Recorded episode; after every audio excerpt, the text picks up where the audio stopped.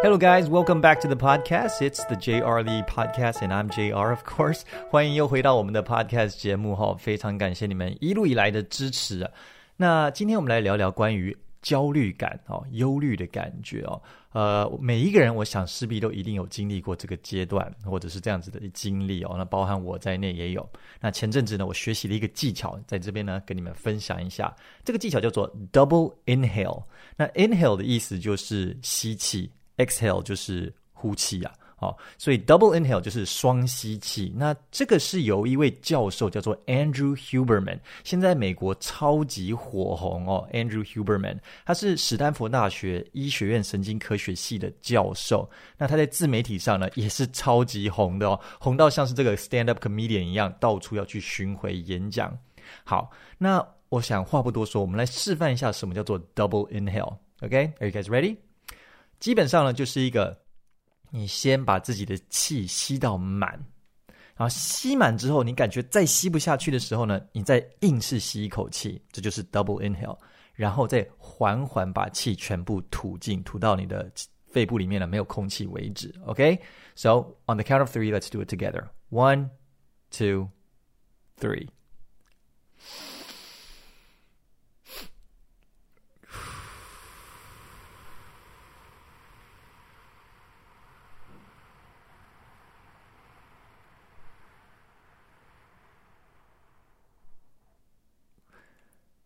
有点像是这个 ASMR 的节目，有吗？有感受到吗？好，这个动作反复做个几次，往往你的焦虑感、压力的感觉呢，就会缓步的下降。哦，基本上它是说会快速下降。哦，那它的原理是什么呢？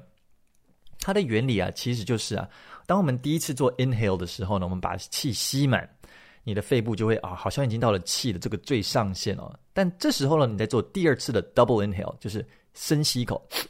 这个动作的时候呢，你会把肺部里面还没有用到的空间，那些肺泡呢，给充满空气。这就是在 maximize，在最大的优化你的氧气和二氧化碳的交换效率，然后借此呢，大量的排出你体内多余的二氧化碳哦。所以实践发现呢，会迅速的降低你的焦虑感和你的压力感哦。那我自己呢，发现这个小小的 technique 呢，非常有用。我每天早上醒来的时候呢，几乎都会做一个 double inhale，哈，这个动作哈。那有统计数据指出哈，在清晨和傍晚的时间点呢，是人情绪往往最低落的时候啊，这是有统计数据的哈。包含人的自杀率呢，在清晨和傍晚也是最高的哦。我自己呢，啊，除了这个早上醒来之外呢，还有在这个。比赛啊，足球比赛当中呢，也常常会做这个动作哦。有时候这个竞争很激烈，我就会在场上找个空档做一个 double inhale，让自己能够调节一下自己的这个压力啊。我觉得非常有用，五毫哦，大家可以多多的尝试 double inhale。那。除了做这样种啊、这种啊生理影响心理的这种 technique 和技巧之外呢，其实也有一些认知上的方法哦。那我小的时候，我最近在一支我的 YouTube 影片里面有谈到如何远离忧郁感哦、焦虑感哦。这个影片里面我有提到，但是我小的时候呢，我自己不知道怎么研发出来的，就发展出了一道认知上的操作方式哦。那这个操作方式呢，就是我会跟自己说一声：“You're not the center of the universe。” Okay, you're not the center of the universe. You're not under the limelight. The world doesn't revolve around you. 你不是世界的中心，世界也不是绕着你打转，在你身上也没有镁光灯聚焦在你身上。你不要那么的担心。OK，那前提是这样，契机是这样子的啦。哦，我小时候呢，呃，从美国呃从台湾搬到美国，从美国又搬到台湾哦。小学就读了三所，所以我总是在换新的环境，我总是班上的那个新同学。所以我总是很胆小，我本身的个性又比较内向，比较害羞。我知道很多人都不相信，每次听到这个，他们都会大笑，捧腹大笑哦。但其实我算是一个比较内向的人哦。所以对我来说，小时候那种社交压力是非常大的。可是慢慢的到了国中的时候呢，我我就开始研发出这个社交技巧，就是每当我感到不自在的时候，我就会再跟自己讲一次：“Hey, you're not the center of the universe. Don't worry, people are not looking at you.” The world doesn't revolve around you. You're not under a limelight. 好，那后来这个就慢慢变成了一种社交技巧哦。就是当我在人群里面的时候呢，我会很习惯的把焦点就转移到别人的身上。譬如啊，甚至是在一些比较正面的经验当中，有人夸奖我的时候，当然会很开心啊。但是你瞬间被关注呢，就会开始有一点不自在哈。这时候我就会很快速的把话题再转到别人的身上啊，哈哈哈，谢谢你啊。可是某某某也很厉害啊，等等等等等这样哦，把焦点转移到别人身上的时候，诶，我身上的压力和焦虑感好像就会不存在，就会不见了哈。那我发现我在做 YouTube 的时候呢，也会有这种现象哈。当然，每一个创作者的梦想，当然就是自己的作品能够被越多人看到越好，我们的流量、观看次数越高越好，厂商也开心，大家一起赚大钱、发大财，是这样吗？哦，我也是，我不避讳啊、哦，我也是，我也希望我的作品被很多人看到。但有时候呢，你的观看数字冲很高的时候呢，也开始会有另外一种焦虑感。至少我是这样子啊，我不知道其他人怎么样哦。譬如说，我最近做了一支关于台湾媒体的影片，我自己做完之后呢，我觉得很开心，然后开始很多人看了。但慢慢的呢，哦现在有八万多人看了，慢慢的越来越多人看的时候，开始有一种想法，就是，诶，这个开始已经走出了我原本的订阅户的这些同温层哦，慢慢接触到一般的社会大众的时候呢，很多人其实对我很陌生，很多人不了解我，也不知道我是一个什么样的人。那可能就会有一些呃负面的想法，甚至是给我贴标，或者是讲一些比较负面的留言哦。呃，这种感觉就是好像自己被放大检视了啊，自己的作品被放大检视了。那我当然我知道，身为一个 YouTuber，这是我们必然要承担的一个现象哦，必然要承担的呃责任吗？哦，那我没有要逃避的意思哦。但是很妙的是，这种感觉有一点宠辱若惊。观看数字太低很难过，观看数字太高，呃，有时候就开始担心啊，蛮特别的感觉哦。那这时候呢，我就会跟自己说：“Hey, it's fine. You're not the center of the universe. People are gonna forget by the time they wake up tomorrow.” 那明天醒来之前呢，大家就会忘记了哦，不要那么的执着在意在这个点上面哦。那我讲到这个技巧的时候呢，最近我常常在睡前会看 YouTube 影片，那我实在是。应该要好好戒掉这个坏习惯哦，这个常常让我晚上睡不着觉啊，但是我最近就看到了一个很有帮助的影片，而且我看的时候非常的兴奋。这个是 Jordan Peterson 他的一个 Reels Instagram Reels。那 Jordan Peterson 是谁呢？可能你们有一些人知道啊，不知道的人我稍微解释一下，他是一位非常极度有名的临床心理学家，他的 YouTube 订阅呢有七百三十多万。哦，非常厉害的一个人，Jordan Peterson。当然呢，因为这个人多嘴杂，他也是一个非常啊、有争议的人。啊，说争议吗？应该是说人们对他的看法，对他的一些发表的言谈呢，有很两极的想法了哈、哦。Jordan Peterson。不过我看了他这个 Reels Instagram Reels 的影片呢。我感到非常的振奋哦，这是一个什么样的影片呢？他提到，当你在社交场合的时候感到有焦虑感的时候，可以做这么一件事情。那我把它的原音档播出来一点点给你们听听看，是当然是英文的啦哈，听一点点，然后我待会儿说明给你们听。All right, so here it goes. Feeling social anxiety in a situation. Part of the reason for that is because you're thinking about how you're feeling, what you should be doing. So here's an interest, here's something very interesting. Mm-hmm. If you look at what people say and what they write, and you take the words they use and you analyze them and you look at how many times they refer to themselves, the more they refer to themselves, the more likely they're to be they are to be depressed or psych or psychotic. Mm. Right? You can actually distinguish with 75% accuracy between people who are clinically depressed or clinically psychotic and people who aren't by the number of times they refer to themselves. Literally, the more you think about yourself, the more miserable you are. Literally. OK，要听清楚嘛？哈，我刚刚把原音档放出来哈。他他的意思在说什么呢？你透过别人。 在写作的时候也好，或者是在一个社交场合，在讲话的过程当中也好，在聊天的过程当中呢，如果你去细算他有几次提到自己，他提到自己几次，越是经常提到自己的人呢，他越有可能是有在经历忧郁的一个状况，或者甚至是有一些精神状态，而且这个准确率呢，可以高达百分之七十五。啊，借此来分辨呢，哪些人是在临床上可能会被判定是有一些心理状态的哦，这是一个非常惊人的一个言谈哦。当然，他的留留言区呢就非常的分歧啊、但是我觉得这个其实是有它背后的一个道理的哈、他最后就提到说，The more you think about yourself, the more miserable you are。你越是经常的想到自己呢，你越是会很 miserable，miserable 就是悲惨的意思哦。所以呢，我我看到这个时候，我非常的振奋的原因是因为什么呢？诶，这个好像无意之间呢，就呼应到我国中时自己而不知不觉当中研发出来的这个社交技巧了，就是不要把焦点放在自己的身上。当你感到焦虑的时候呢，赶快把焦点放到别人的身上，这时候呢，就好像比较不会那么在意了哈。所以这个 Jordan Peterson，我刚刚没有把这个影片给放完啦。但是如果把他的影片呢听到后来呢，他会讲到一段哦，我这边有把他的逐字稿给打出来。他的技巧有个小小的技巧，他就说呢，What to do is you try to make the people around you more comfortable. Just switch your attention. It isn't that you have to stop thinking about yourself. Pay way more attention to the other person and try to make them comfortable. It's a really good technique. 也就是说呢。 你花更多的心思去专注在别人身上的时候，然后让别人感到舒服啊，这就是一个非常好的一个一个社交技巧哦。那这就是我国中的时候呢所在做的事情哦。所以我我听到的时候非常的讶异，也非常的兴奋哦。原来我做的事情呢啊，就符合这个哦，Jordan Peterson 大师所讲的这个 technique 哦。感到社交焦虑的时候，感到有一点不自在的时候呢，诶。你花更多的心思在别人的身上啊，所以赞美别人呢，谈论别人感到有兴趣的话题的时候，这是我常常在做的一件事情哦。结果这附带的带来一个什么样的好效果呢？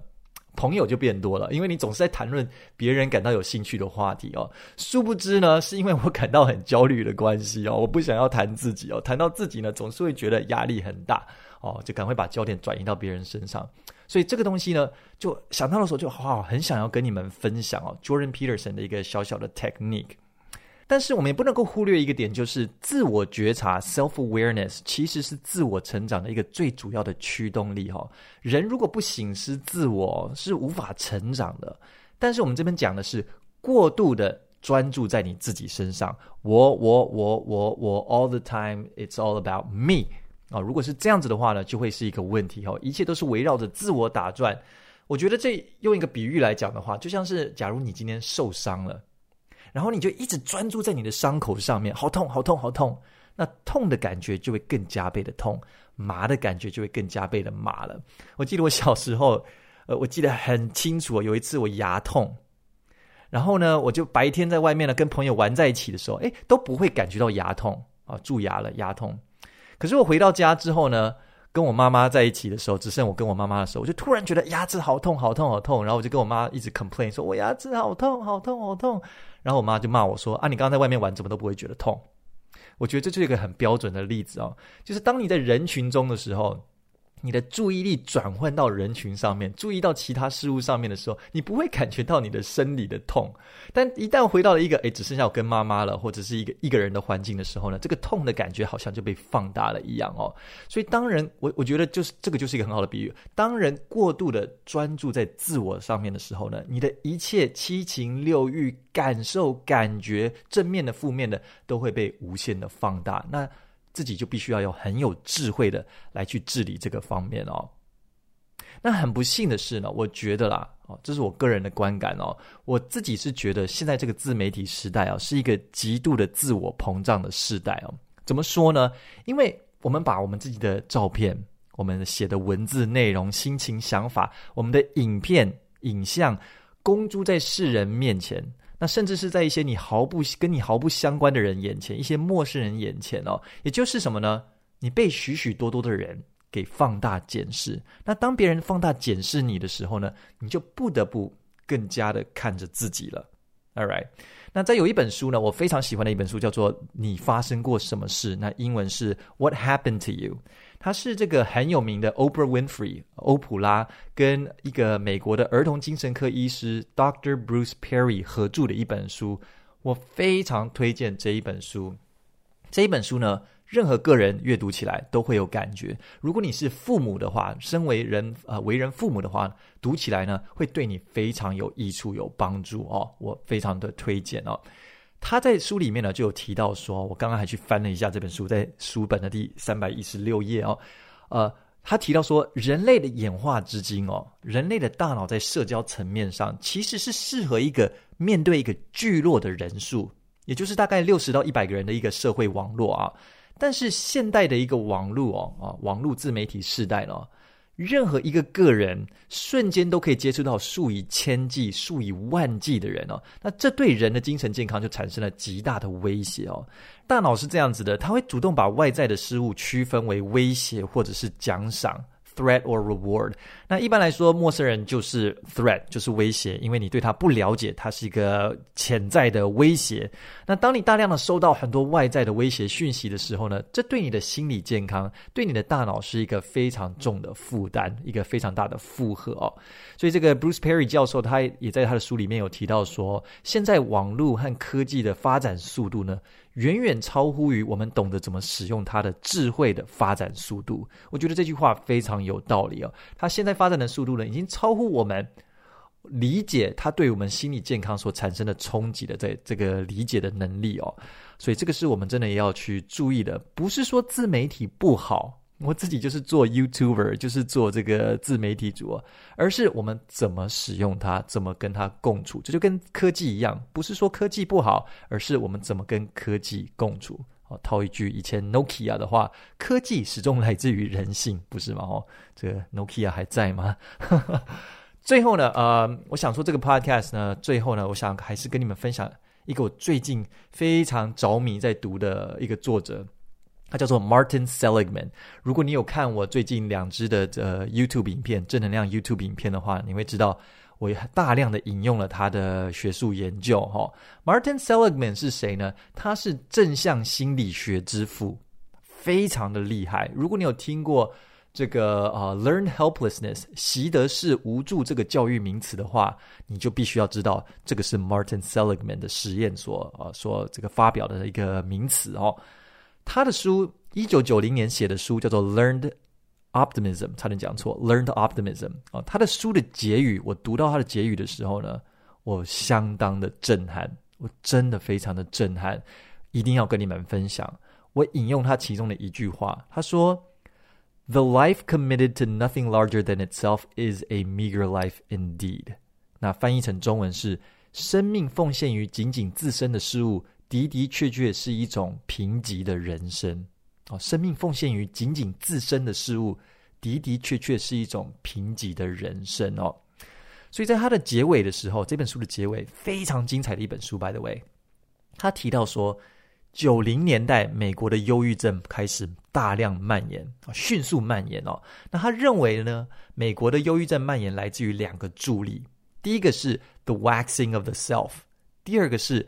The waning of the commons，翻译成中文就是扩大的自我和集体意识的凋零。好，刚刚我们已经提到了扩大的自我会如何的影响你，扩大的自我。那集体意识的凋零呢？什么叫做集体意识呢？就是宗教、家庭、社会、国家会带给你的团体感。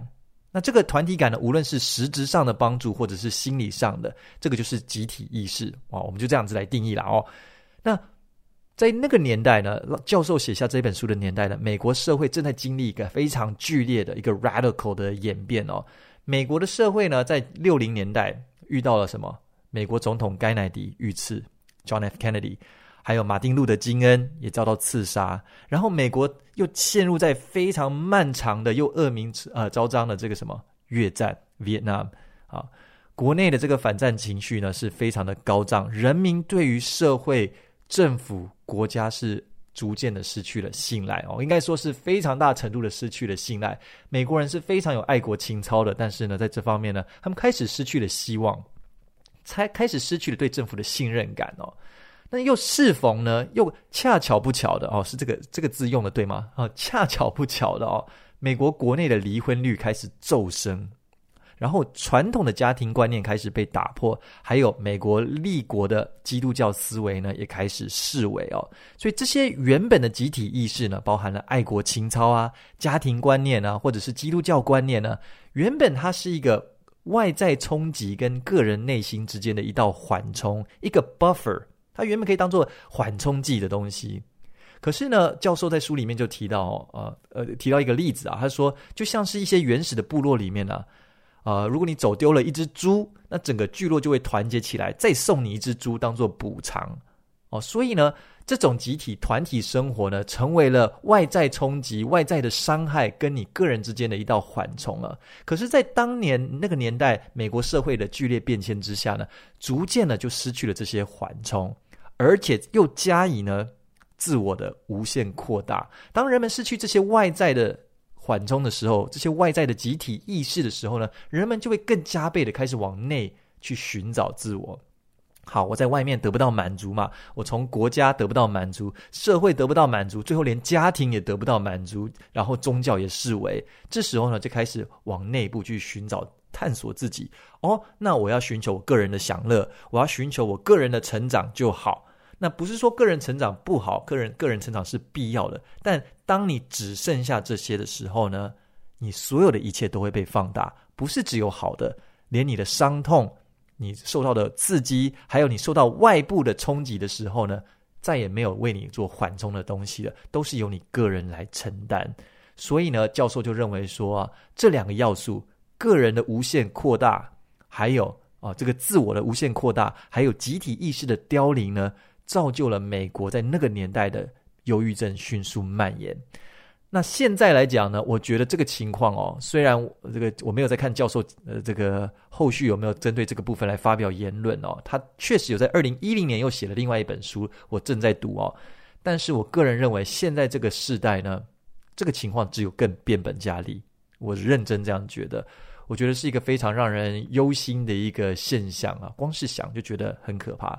所以呢，要再次呃想要呼吁，我们真的。应该要首先，我们应该要寻求自身利益以外的事物。我们应该要为了更高层次的事物来生活。再次引述教授的话：“The life committed to nothing larger than itself is a meager life indeed。”中文是：生命奉献于仅仅自身的事物，的的确确是一种贫瘠的人生。我觉得生而为人，我们真的为了自己，为了自己的自我成长之外呢，我们也要为了家庭而活。要为了社会而活，要为了国家而活，要为了世界而活。还有呢，有像如果是像我一样有宗教信仰的话，为了上帝而活，必须要为了更高层次的集体意识而活的时候，人才能够免于这些心理上的灾难，才能够寻找到真正的人生的福祉。哦，所以，呃，这个从一个 一开始我们讲到 double inhale。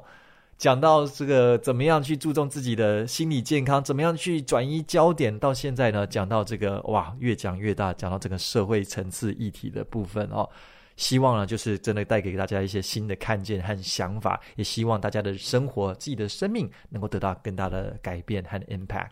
All right. I hope you like the podcast today. Thank you very much for your support and thank you very much for listening. 如果你想要继续支持我们的 podcast 的话呢，在 Apple Podcast、Spotify、YouTube 上面都可以听到哦。而想要更进一步支持我们的话，给我们五颗星、按赞、留言、加入我们的频道会员，也可以参考看看我写的书，二零二零年写的《JR 力正能量英文》这一本书哦。那当然，最近我们也在尝试新的方法，然后坦白讲啦，啊、我们现在。已经设立了一个 Patreon，我个人啊设立了一个 Patreon 的账号。你在 Patreon 上面 P A T R E O N Patreon 上面搜寻 J R D Radio 就可以找到我哦。但是我不知道算是启用了没有，我还在摸索当中。原因是因为啊，最近真的深深的觉得 YouTube 的抽成已经抽到太凶了。哎，坦白讲，真的太凶了。希望不会因此让这部影片被黄标。哦，抽到三成四成了，那我觉得或许就要另辟新的这个平台哈、哦。那 Patreon 目前来看的话是抽五到十趴，所以我觉得 OK，来来来来跳换看看哈、哦。那真的哦，各位考量你们自己的经济状况哦，但是支持我我们的人呢，想要让我们可以继续走得很长远的话呢，也可以来参考看看我们的 Patreon。All right，love you guys。God bless you all, and we will see you next episode. 我们下一集 podcast 再见。I'm JR, signing off. Goodbye. They tell me that I'm never gonna make it. They want me to do something